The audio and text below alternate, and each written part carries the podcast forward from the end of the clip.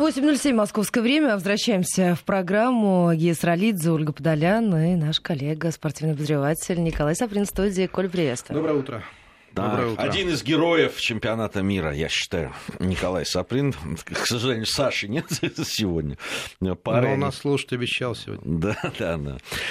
А, Коль, хочу начать, к сожалению, приходится начать с околоспортивных вещей, потому что они сейчас выходят на первый план. Мы вчера касались этого в, своей а, такой а, предновогодней да, там, программе с Арменом Гаспаряном. Мы говорили, когда что-то предсказывали на будущий год, э, мы сказали о том, что год начнется, скорее всего, с проблем э, у России, с проблем с ВАДА.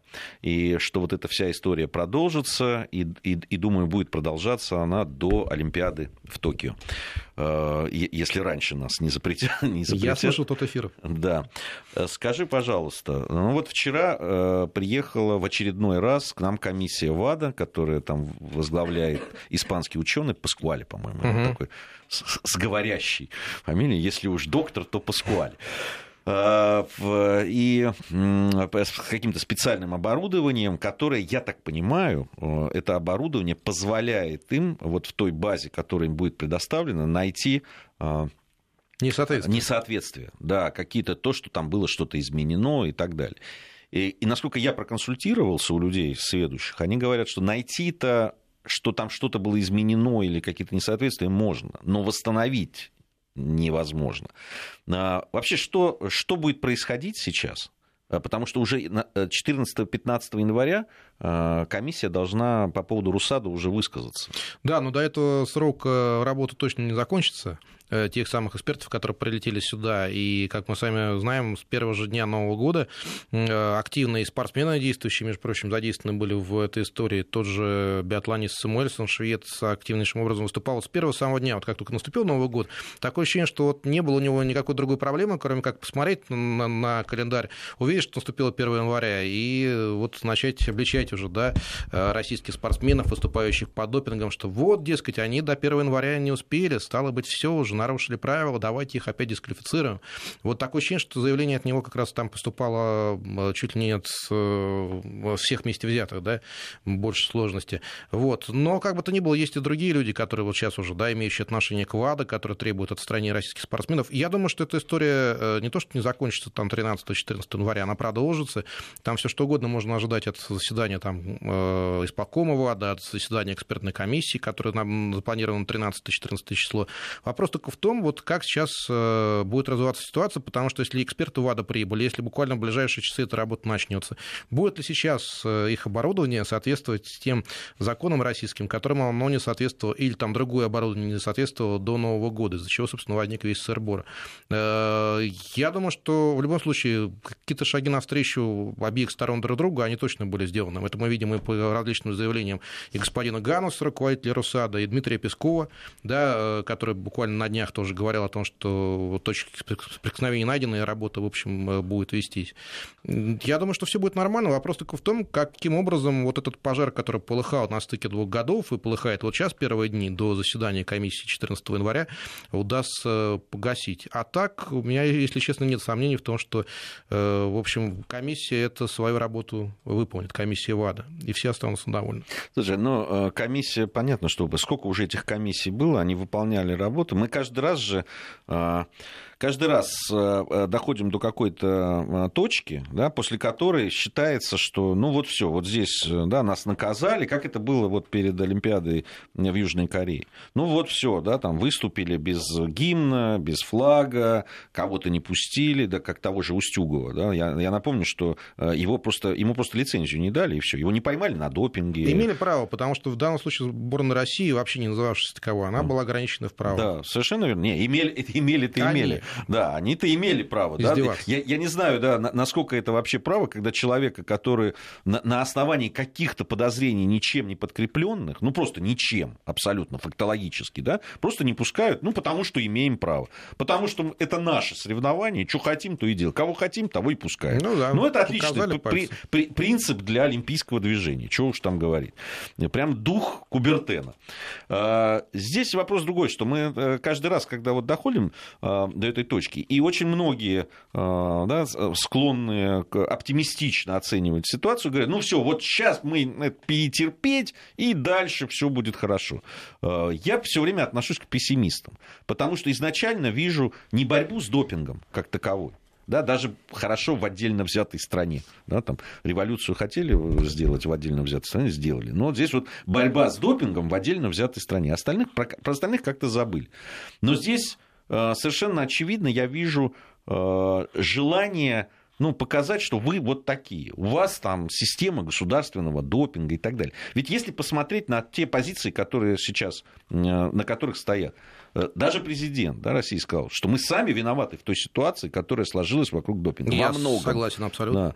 Да. Э, и согласись, мы в этой студии и с тобой, и с нашими коллегами, и с Катей Маловичкой, я помню, сколько раз обсуждали проблемы допинга в нашей стране до всех фильмов, до, до всех наказаний, до всех Макларенов там и так далее. И говорили о том, что это надо что-то с этим делать, и призывали наших спортивных функционеров с этим что-то делать. Но мы, признавая, что у нас, да, есть проблемы с допингом, причем это признавая на самом высоком уровне, говорим о том, что нет, ну все-таки, ребята, государственной системы допинга у нас не было. Ну, я думаю, нет, это, это все понятно. Я думаю, проблема-то в другом здесь. Она была скрыта нами самими. Дело в том, что в сентябре же было принято решение о восстановлении Русада в своих правах. Так кто же мешал, там, условно, на следующий день, там, в конце сентября, в начале октября, в середине октября э, взять и добиться какой-то конкретики, э, опять найти точку соприкосновения тех, кто отвечал за это, да, в Русада или, скажем, там, э, около него, или ВАДА. Почему э, только в конце ноября были сделаны только первые шаги о том, чтобы конкретно договориться по определенным срокам, датам приезда комиссии ВАДА в Москву? Кто вообще отвечал за это? Неужели они думали, наши чиновники, кто отвечал за это, это, что э, надо дождаться там у моря погоды, когда там оттуда из ВАДА позвонят, скажут, а когда вы нас ждете? Наоборот, мы в этом заинтересованы были более чем кто-либо, да, чтобы взять, договориться, расставить точки над «и» и эту, этот визит организовать. Потом дальше начинаются эти проблемы, которые, в общем, продолжаются в течение декабря и в января с э, ратификацией, с этим оборудованием. Опять, ну кто мешал? Почему все доведено до, последней, до последних дней года старого? Почему не можно, нельзя было решить эти проблемы там, в октябре, ноябре, ноябре, декабре. Три месяца было на это. Вот сейчас пожинаем плоды, наверное, вот э, русского авось да, от того, что мы постоянно в последний момент все делаем, решаем, это, в общем, действительно очень многим из нас свойственно. И как раз, когда один из чиновников э, ВАДА, который давал комментарий официально по этому поводу, а почему бы сейчас не приструнить российский спорт, там, Русада опять не дисквалифицировать, он говорил, вы знаете, ну, в общем, мы, мы все такие, да, у нас у всех рыться пушка, мы все в последний момент какие-то вещи начинаем делать, и все. Поэтому с пониманием отнеситесь, отнеситесь к этой ситуации. Но опять, три месяца был, но кто мешал? Кто мешал договориться? Опять все точки надо расставить и конкретно разработать план план детальный. Вы приезжаете тогда-то, мы, значит, на следующий день открываем вам лабораторию и так далее, снимаем все печати. По большому счету, мы сейчас в данном случае становимся вовсе не жертвами там, допинговой проблемы, а скорее жертвами собственной безалаберности. Вот и все.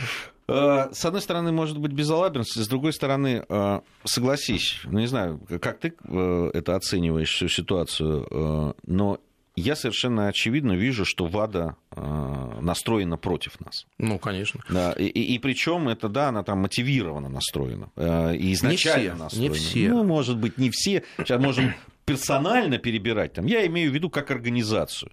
Да, какие-то вещи, которые другим прощались, нам не прощаются.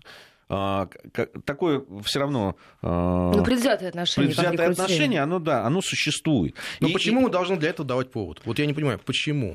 Не, я, не, я не про повод. Я, я про то, что почему э, зам затягивает или, или что-то еще. Понимаешь, э, э, ведь когда против тебя используется все абсолютно, да, там, не, не, неважно, не безалаберность, не безалаберность, э, сроки, не сроки, но все. Ты каждый раз начинаешь там, так, а что может еще произойти? А может быть, вот здесь я перестрахуюсь и куда-нибудь их не пущу, чтобы, чтобы, не дай бог, они еще за что-то не зацепились, понимаешь? Ну, это, это существует, это, это, понимаешь, уже воспринимается не как сотрудничество, а как соперничество. Да, но с другой стороны, вот высказывание, я опять говорю, не надо, мне кажется, всех мерить по одной мерке. Высказывания отдельных чиновников ВАДА говорят как раз наоборот за то, что в этой истории компромисс, да, э, определенных договоренностей пытаются многие из них достичь прямо сейчас. Да, вот в, в первые дни Нового года, когда кажется, что вот действительно наступит 14 января, и нас э, из этого мирового спорта э, пинком, да, выгонят куда-то в сторону. На вот обочину. я как раз хотел бы поподробнее поговорить вот о, о возможных последствиях того, что произойдет. Последствия могут быть самые страшные. Я абсолютно ну, вот не случайно да, советовал бы там в данном случае в конце года, когда постоянно эти высказывания были от э, руководителя Русада, господина Гануса, я бы советовал к ним прислушаться, потому что он абсолютно не случайно стал трубить в колокола, поскольку действительно это все было чревато вот э, той ситуацией, которую мы получили сейчас в первые дни Нового года. Он не то что как будто чувствовал, он понимал прекрасно, что вот им повод только дай, и они обязательно эту кампанию развернут. Я думаю, что вот высказывания того самого биатлониста Самуэльсона, они были из той же оперы. Не потому, что он там такой, да, истый э, поборник, да, борьбы за справедливость, борьбы за чистый спорт и так далее. Ну, он вообще, да нет, он, он, он, он вообще человек. Ну, даже дело не, не только в системе, но и в а, определенном отношении к а, есть такое. Есть, конечно, в том, в том числе и к нашим спортсменам. Ну, что там греха таить? Есть люди, которые, ну, прям мотивированы так, да, там выступают мотивированно против именно по, по Э, принципу такому, знаешь, э, коллективной ответственности. Да, но опять, есть ли разные люди. Есть, э, допустим, Мартин Фуркат, биатлонист, если уж мы мир биатлона окунулись, который высказывания эти делает только когда его спрашивают об этом. А есть люди вроде Сморрисона, которого никто за язык не тянет, который сам вот действительно, а давайте вот я сейчас возьму и выскажусь. У тебя в Твиттере он как раз разместил первую информацию на этот счет. Потом проснулись некоторые другие спортсмены, отдельные чиновники. Там была целая кампания. Если вспоминать события 1-2 января, безусловно, там каждый час какая-то новая Но они запускали просто поступала. эти волны без конца. Конечно. И, в общем, э, фактически готовя почву для возможного отстранения Русада и всего российского спорта э, дальше, из своей семьи. Действительно, последствия могут быть самые печальные, потому что если российская страна в данном случае не выполняет договоренности, тогда 14 января э, Хорошо. Но, все-таки да, там, глава ВАДА да, высказался по поводу того, что, ну, в конце концов, там недельная задержка а, в там, в предоставлении этой самой базы, ничего, это, ничего страшного, страшного да. в этом нет. А, понятно, что за это мы, он сказал, мы не будем сейчас э, там, принимать какие-то жесткие меры. А, и там очень-очень еще одна вещь была. Как раз отвечая э, шведскому биатлонисту, да, там один из чиновников э, сказал, что нам нужна очень такая как, как, как Серьезная там причина, Сери... увесистая. Увесистая Потому для того, чтобы потом иски. судебные иски. Конечно. вот. А, а, понятно, что что-то готовится. И понятно, что они готовятся и в том числе к серьезному противостоянию и потом в судебных органах. Потому что э, тоже неприятные для них инциденты, да, как помнишь, э, международный э, спортивный арбитраж в Лозанне, да, когда он высказался по поводу того, что надо допустить часть российских спортсменов до да, выступления. И Там... Бах, кстати, высказался по этому поводу. Но Бах, кстати, вот в ситуации уже после Олимпийских игр, вот в течение всего этого прошлого года, он, наоборот, скорее поддержит россиян. Любое высказывание, посмотрите, я специально следил, вот после Олимпиады в Пхенчане, оно но так или иначе очень осторожно да, как обычно Бах себя ведет осторожно, вот то же самое. Но нигде больше, как это было до Олимпиады в Пхенчане, он э, открыто э, российский спорт не критикует, в том числе и допинговую проблему. Поэтому в какой-то смысле, я думаю, что Бах, вот как раз, если учесть его высказывания после Нового года, он сглаживает острые углы и выступает, в общем-то, за нас. Все-таки, на твой взгляд, все, что происходит вокруг российского спорта, это проблема допинга или все-таки это концентрированная политика в том числе? Ну, частично это, конечно, политика. Проблема допинга, опять, если бы она была вот так полный рост, сколько мы уже это обсуждали, да? Три года прошло с тех пор, как впервые был поднят этот вопрос, если не больше. Э, опять, если бы было что-то, вы бы, наверное, доказали бы уже за три года, но пока ни одного доказательства не так не прозвучало. Наверное, э, какие-то ответы на вопросы поставленные может дать эта база данных лаборатории.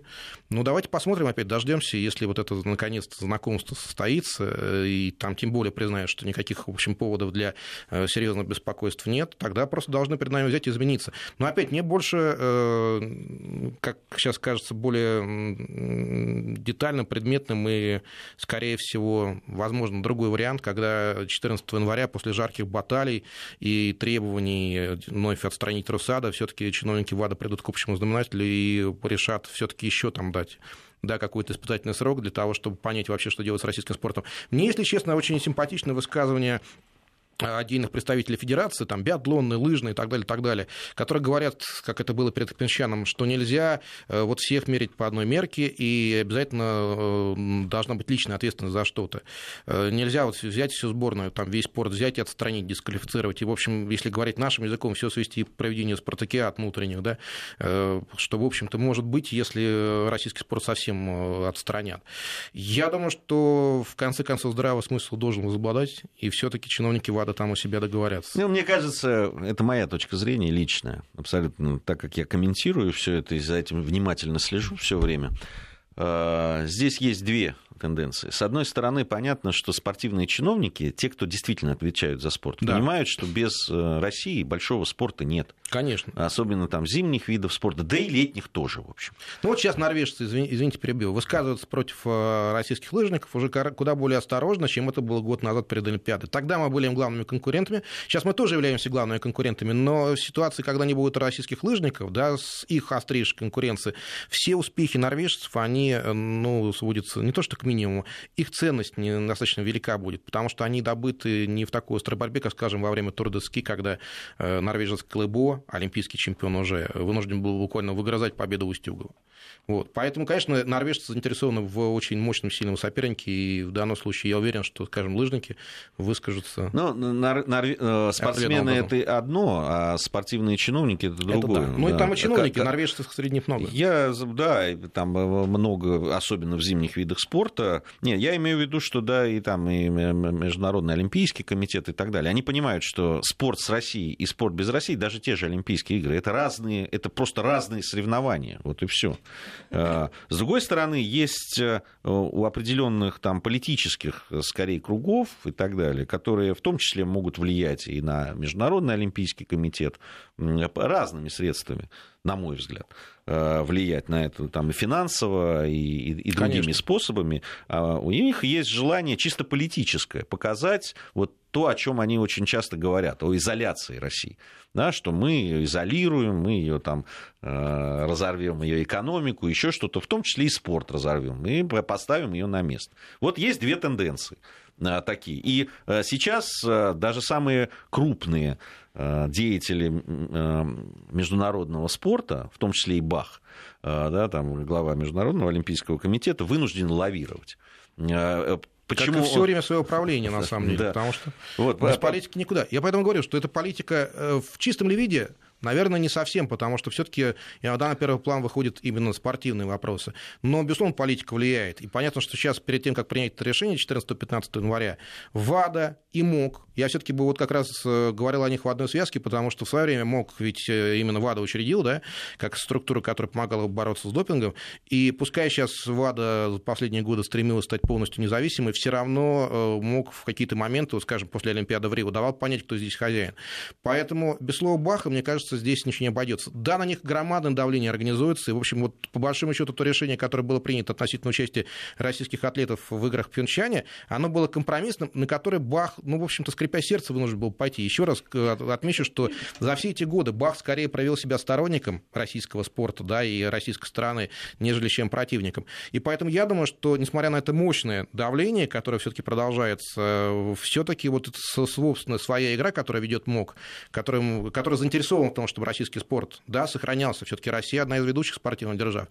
Она в итоге тоже э, нуждается в том, чтобы ее оценивали очень серьезно. Я думаю, что спортивные чиновники все-таки выстоят под этим давлением.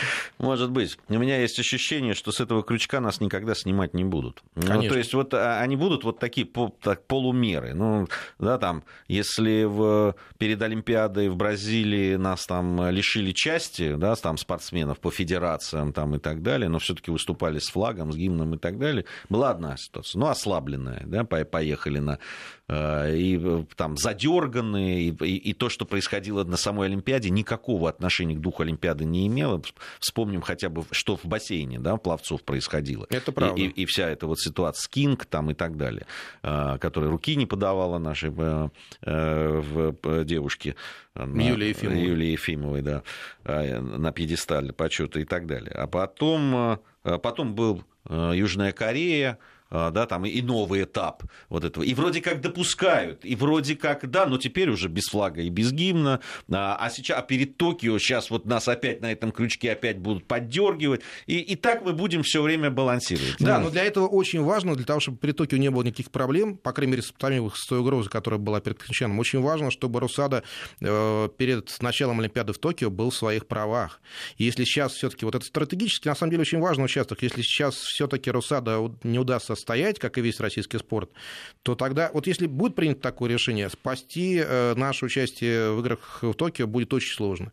Вот сейчас уже за два, там, ну, за год с небольшим до Олимпийских игр в Токио. Поэтому очень важно, э, чтобы Росада э, сохранил нынешний свой статус, и тогда бы, ну, опять, тогда бы просто не стали бы отщелкивать спортсменов, которые так иначе были там в каких-то различных темных историях, допинговых историях. Ну, например, если Юлия Ефимова, у нее же было уже 20 ранений за различные там допинговые э, дисквалификации.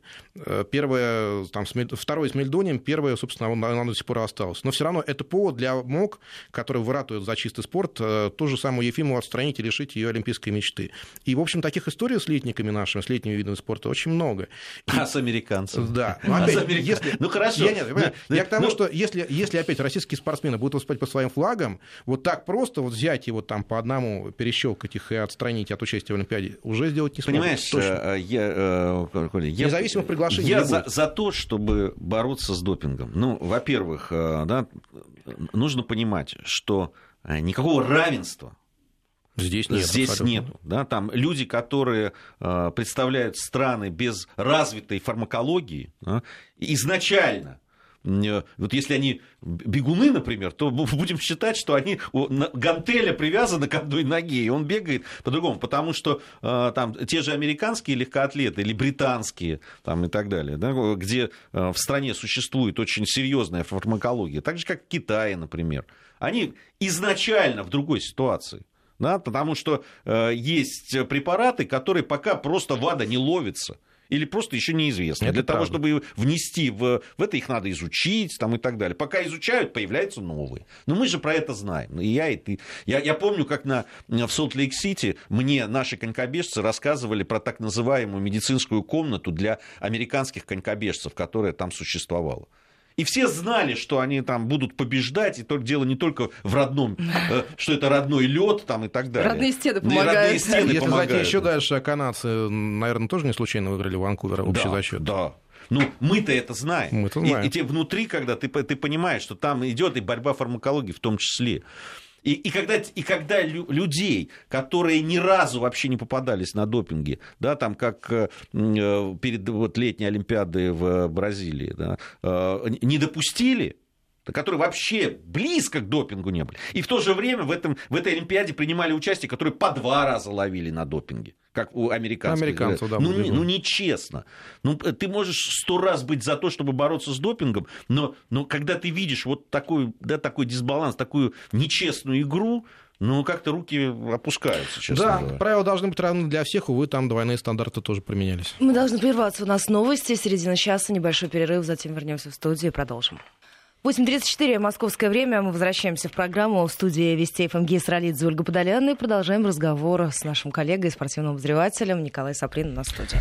Ну хорошо, Коль. Э, наше тем, темное будущее э, в спорте, э, которое во многом зависит сейчас и не от нас, да, а от того, что там найдут в этой базе, не найдут, как интерпретируют, как будут проходить эти комиссии. Будем за этим, безусловно, следить. Наша спортивная редакция всегда э, здесь компетентна и э, оперативна.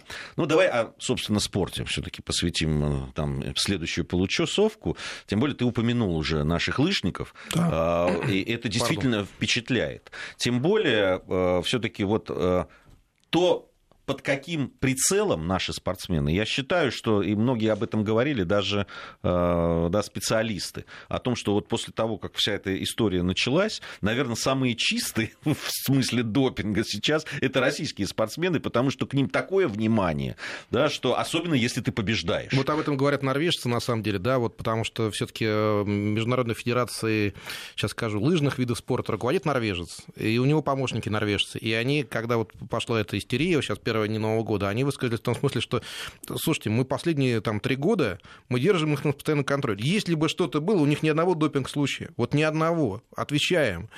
Какой смысл тогда отстранить всех остальных? Ну, они чистые, ребята, вот Устюга бежит на здоровье, он чистый. Он за месяц назад вернулся в большой спорт после там ряда травм и так далее. Он не начинал сезон вместе со всеми, у него там была травма пальца. Но насколько быстро он подготовился, и, в общем, стало возможно его возвращение в эту большую э, лыжную семью опять, все равно истерия так иначе накладывается на наступление спортсменов и на отношение э, многих да, к россиянам, к российским лыжникам. Уже в вину меняется то, что вот Клыбу об этом рассказывал, будущий победитель Турдоски. Э, у него за спиной был Устюгов у одной из гонок.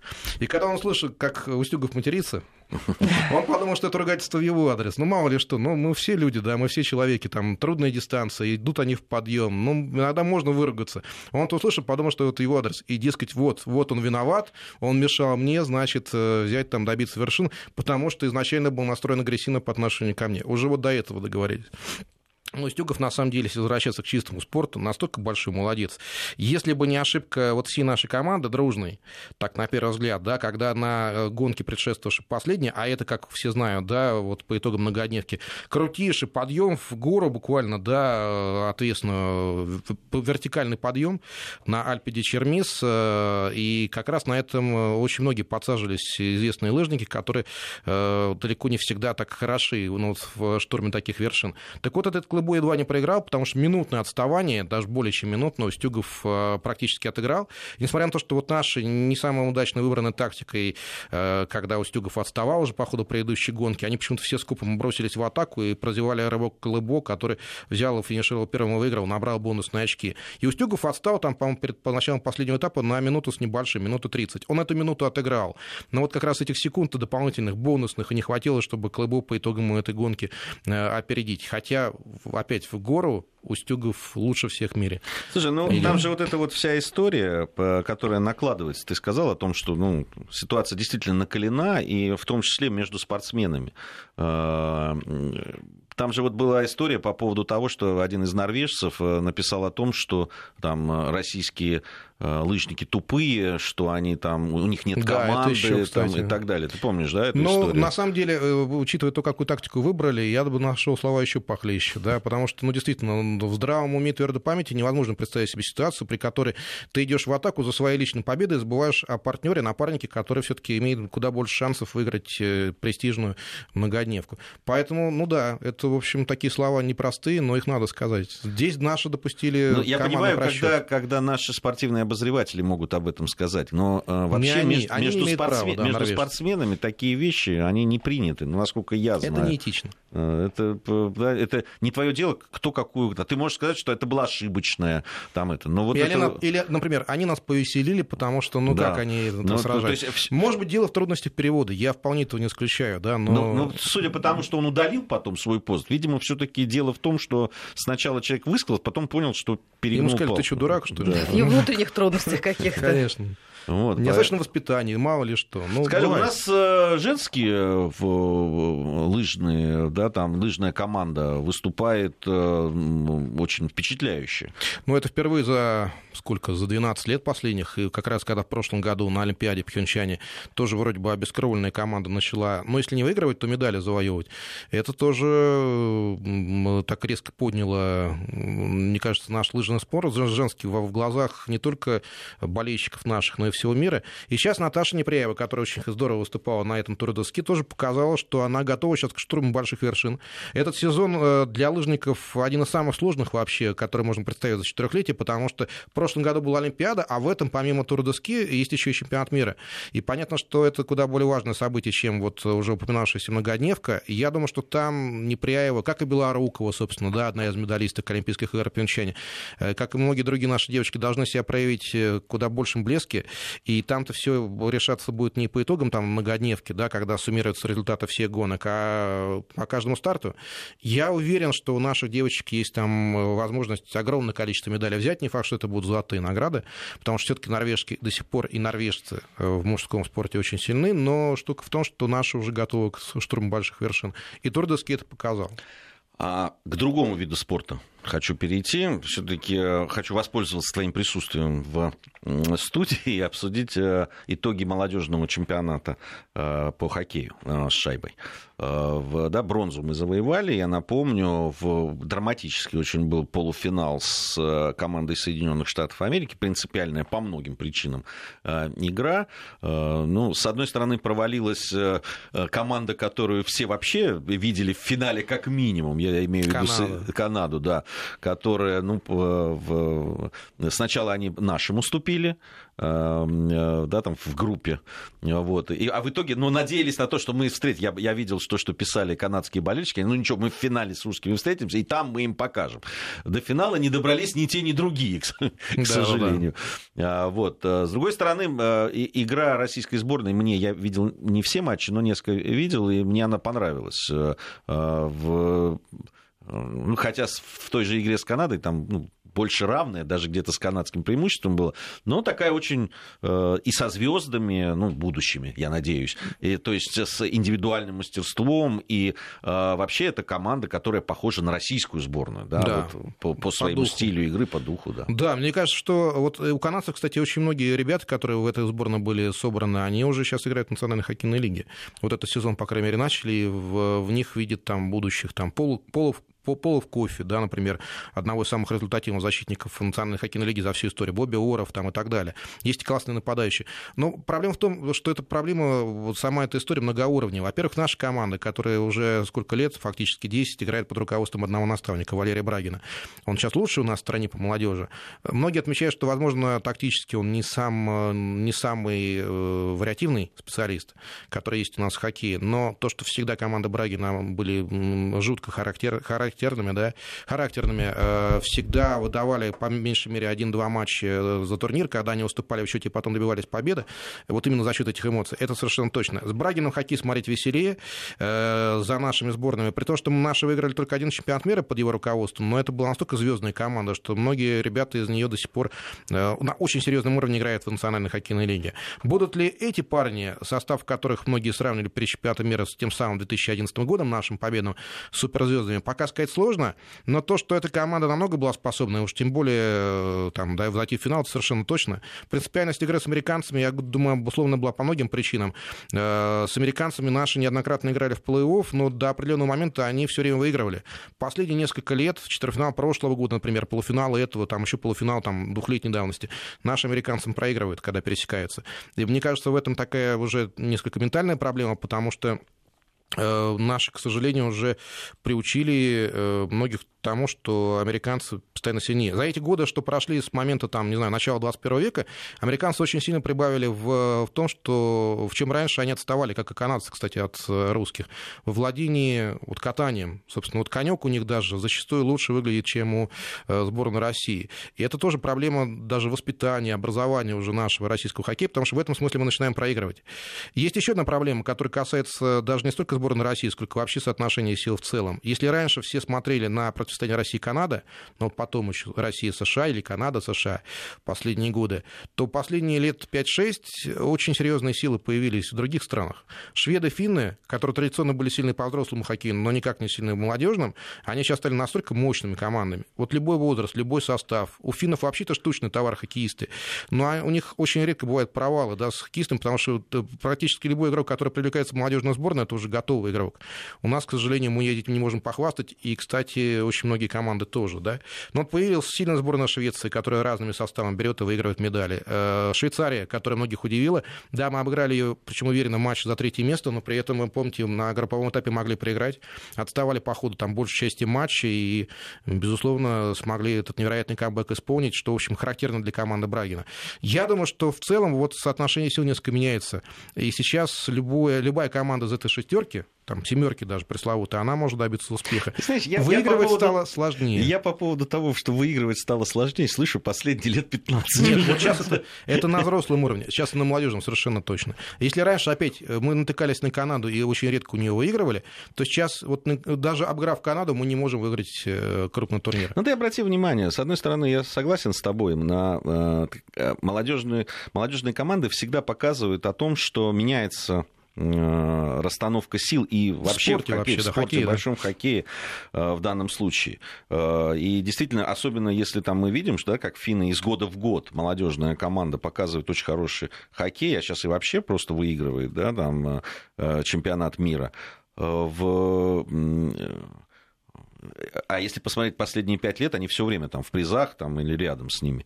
Значит, что-то поменялось. Но обрати внимание, все равно да, там, если, э, сколько бы это ни продолжалось, а уже ты, ты сам говоришь, что это много лет, по большому счету на расстановку э, в хоккее, э, если брать глобально, да, если ну, вот со всеми НХЛовскими представителями, там это, к сожалению, на Олимпиаде мы их не увидели, и, и когда увидим и в каком соревновании мы увидим теперь действительно в полном, так сказать... В Пекине в 2022 году. Ну, может быть. Может быть, до 22 года очень, много времени, ну, поэтому да. не знаю. Скажи, что со, со спортом номер один у нас? Какие новости э, трансферные, там все вокруг э, Спартака сейчас, да, там э, увольнение нескольких футболистов, э, выставили их на трансфер, э, копья ломаются. Хотя правильно было сделано, неправильно и так далее. Вообще, какие новости? Ну, там интересно. скучнее всего как раз в футболе. Поэтому вот хоккей как раз благодатная тема, футбол не очень, потому что все на каникулах вот только сейчас выходят. И э, новости последних дней, касающиеся «Спартака», они говорят о том, что Олег Кононов, который, напомню, в конце года прошлого возглавил эту команду, тренер очень интересный, э, я бы сказал, что все еще перспективно, потому что, да, работает там в Краснодаре, в Арсенале, Тульском, но еще никогда не работал в, Москве, в московских клубах, он, э, в общем, это приглашение отношениях Спартак заслужил, потому что его система, которую он обычно ставит своим командам, она как никакая другая вообще Спартак напоминает. И, в общем, рано или поздно они должны были сойтись. Вопрос только в том, что в конце прошлого года, когда он заступил на эту свою рабочую вахту в Спартаке, он имел дело с игроками, которых брали до него, и с которыми он во многом, да, может быть, даже не согласен, будучи не согласен с такой подбором футболистов, ну, вынужден был работать. Сейчас мы видим, что, безусловно, его пожелания учитываются. Кое-кого он выставил на трансфер, в частности, уже там старее стареющего Самедова, да, с которым просто Спартак расстался, он сейчас, говорят, Самара приезжает в Крылья Советов к хорошо знакомому тренеру Медрагу Божевичу. А кое-кто Э, был возвращен в команду. И, в частности, да, вот Аяз Гулиев, воспитанник «Спартака», которого уже было летом прошлого года «Спартак» продал в э, Ростов, футбольный клуб «Ростов». Но сейчас он возвращается за небольшую сумму, он чисто символически, но все-таки возвращается. Все равно «Спартак» вынужден был платить деньги и в какой-то степени признавать э, ошибки свои собственные. Может быть, даже не селекционные, да, а ну, Ну, вообще много споров по поводу этого перехода. Я уж а не, знаю, не знаю, почему. Я, например, читал, споров много. читал вот в гостевых книгах болельщиков «Спартака» вот, да, на различных форумах, э, то, что... Там многое Гулиевым... можно прочитать. Ну да, да. Но одна из мыслей мне очень хорошо, очень, очень сильно понравилась. Дело в том, что, безусловно, возвращение своего воспитанника говорит еще о том, что за «Спартак» ну, будут больше болеть, да, так или иначе. Потому что всегда футбол должен ориентироваться на своих воспитанников. Мы как-то это забыли в последние годы, когда легионеров стало настолько много у нас. И то, что Гулиев возвращается, так здорово проявивший себя в этом чемпионате, это говорит о том, что, э, ну, безусловно, намного способен. Уже сейчас в нем очень многие болельщики видят такую конкретную замену Денису Глушакову, э, у которого там большие проблемы, а заодно еще и Фернандо, бразильцу, который, в общем, сейчас последние годы «Спартаке» является просто незаменимым, но он легионер, он уедет рано или поздно. А Гулеев очень молодой парень, и, конечно, он будет востребован уже сейчас точно в «Спартаке», и это перспектива не просто там этого сезона, но и нескольких лет, на несколько лет вперед. Он будет играть, и учитывая тот уровень, который он показал, конечно, это уже серьезная конкуренция для всех тех, кто э, спорит с ним за эту позицию. Глушакова в первую очередь. Я думаю, что дни Глушакова в «Спартаке» вот после этого перехода сочтены. И Кононов, э, во-первых, усиливает конкуренцию на многих позициях, во-вторых, он дает понять, что, в общем, команда будет играть уже такой управляемой жесткой рукой. Скажи, вот я хочу оттолкнуться от э, твоего пассажа по поводу молодых игроков, тем более тут нам тоже в, на СМС-портале пишут о том, что про молодых, там, хотите выиграть, обратите внимание на детский хоккей, ну, там, здесь детский футбол, юношеский и так, так далее. Том речь, молодежная сборная, детский хоккей вчерашний. Да, да, мы, мы увидели, и чемпионат мира это показал по футболу, о том, что мы стенали, да, каким, каким составом мы будем играть э, еще там, за год, да, там, за полтора года до начала чемпионата мира. В итоге, наверное, никто бы не смог предугадать да, тот состав, э, который выйдет на игру, и кто станет э, теми героями этого чемпионата. Появились, действительно появились новые имена. Сейчас появляются они в, в командах и в премьер-лиге то же самое происходит в хоккее. Может быть, не так много, как хотелось бы, не так много классных, иногда просто гениальных игроков, как раньше это было, но то, что э, все-таки вот эта система работает, э, да, в хоккее она практически бесперебойно все время работала, в футболе там были проблемы. Но все-таки э, новые имена появляются, причем ну, имена очень интересные. Э, скажи, что-то действительно изменилось в системе э, в нашего детско-юношеского спорта? Что-то там происходит? Потому что мы там уже, знаешь, по заведенному обычно там, да, у журналистов такому колее мы ругаем. Вот, надо начинать с детско-юношеского спорта и так далее. Может, уже там что-то произошло, а мы не заметили этого? Ну, как мне кажется, нет. Но для того, чтобы понять, э, что же там происходит, и дать этот прямой ответ, э, произошло ли хоть что-то, надо, наверное, чтобы несколько лет прошло. Сейчас, как мне представляется, все-таки нет, что-то меняется абсолютно. И вот плоды работы там, э, скаутов, селекционеров, которые подбирали в свое время состав для юношеской сборной, выигравший чемпионат Европы, они вот сейчас видны невооруженным глазом, потому что Гулиев, как раз, которого я говорил, он тоже выходит из команды, выигравший в свое время чемпионат Европы в этом возрасте, в 17 лет. Это команда Дмитрия Хамухи, и Головин самый яркий его представитель. То есть они играли, в принципе, вместе, взаимодействовали, да, на одной, ну, не на одной позиции, на разных, тем не менее. Я к тому, что э, для этого должны пройти годы, и сейчас, э, ну, все равно система это пока не способствует тому, что большое количество молодых игроков в футбол идет, и самое главное, доходит до последней стадии. Ведь им огромное количество барьеров преодолеть предстоит э, на пути из секции там, детской в какие-то серьезные там э, академии, школы футбольные, да, которые находятся при самых там, больших богатых клубах. И в этом смысле они очень много теряют. Равно как потом, когда в 17-18 лет их перестают там на серьезном уровне выпускать на поле. Говорят, что сейчас собираются придумать еще один молодежный турнир, с помощью которого быстрее футболисты будут доводиться до нужной кондиции, там 18-19 19-летнем возрасте, когда они, по идее, должны иметь игровую практику, а ее нету, потому что они сидят на скамейках запасных в своих там больших командах. Может быть, после этого что-то изменится. Но вопрос в том, что действительно, пока эта система, если работает, то э, не на все сто. И есть очень много моментов, которые нуждаются, если не в такой нейтрализации, изменений, то, по крайней мере, в корректировке. Ну, слушай, ну, в 18-19 такая проблема есть и в... Да везде она Везде, да, и во Просто, Франции, когда и в Германии. До, конца, до взрослого футбола, мы видим, что опять эта проблема, об этом говорилось не раз, но тому что Черчесов здорово, что он подобрал этот пазл, собрал его.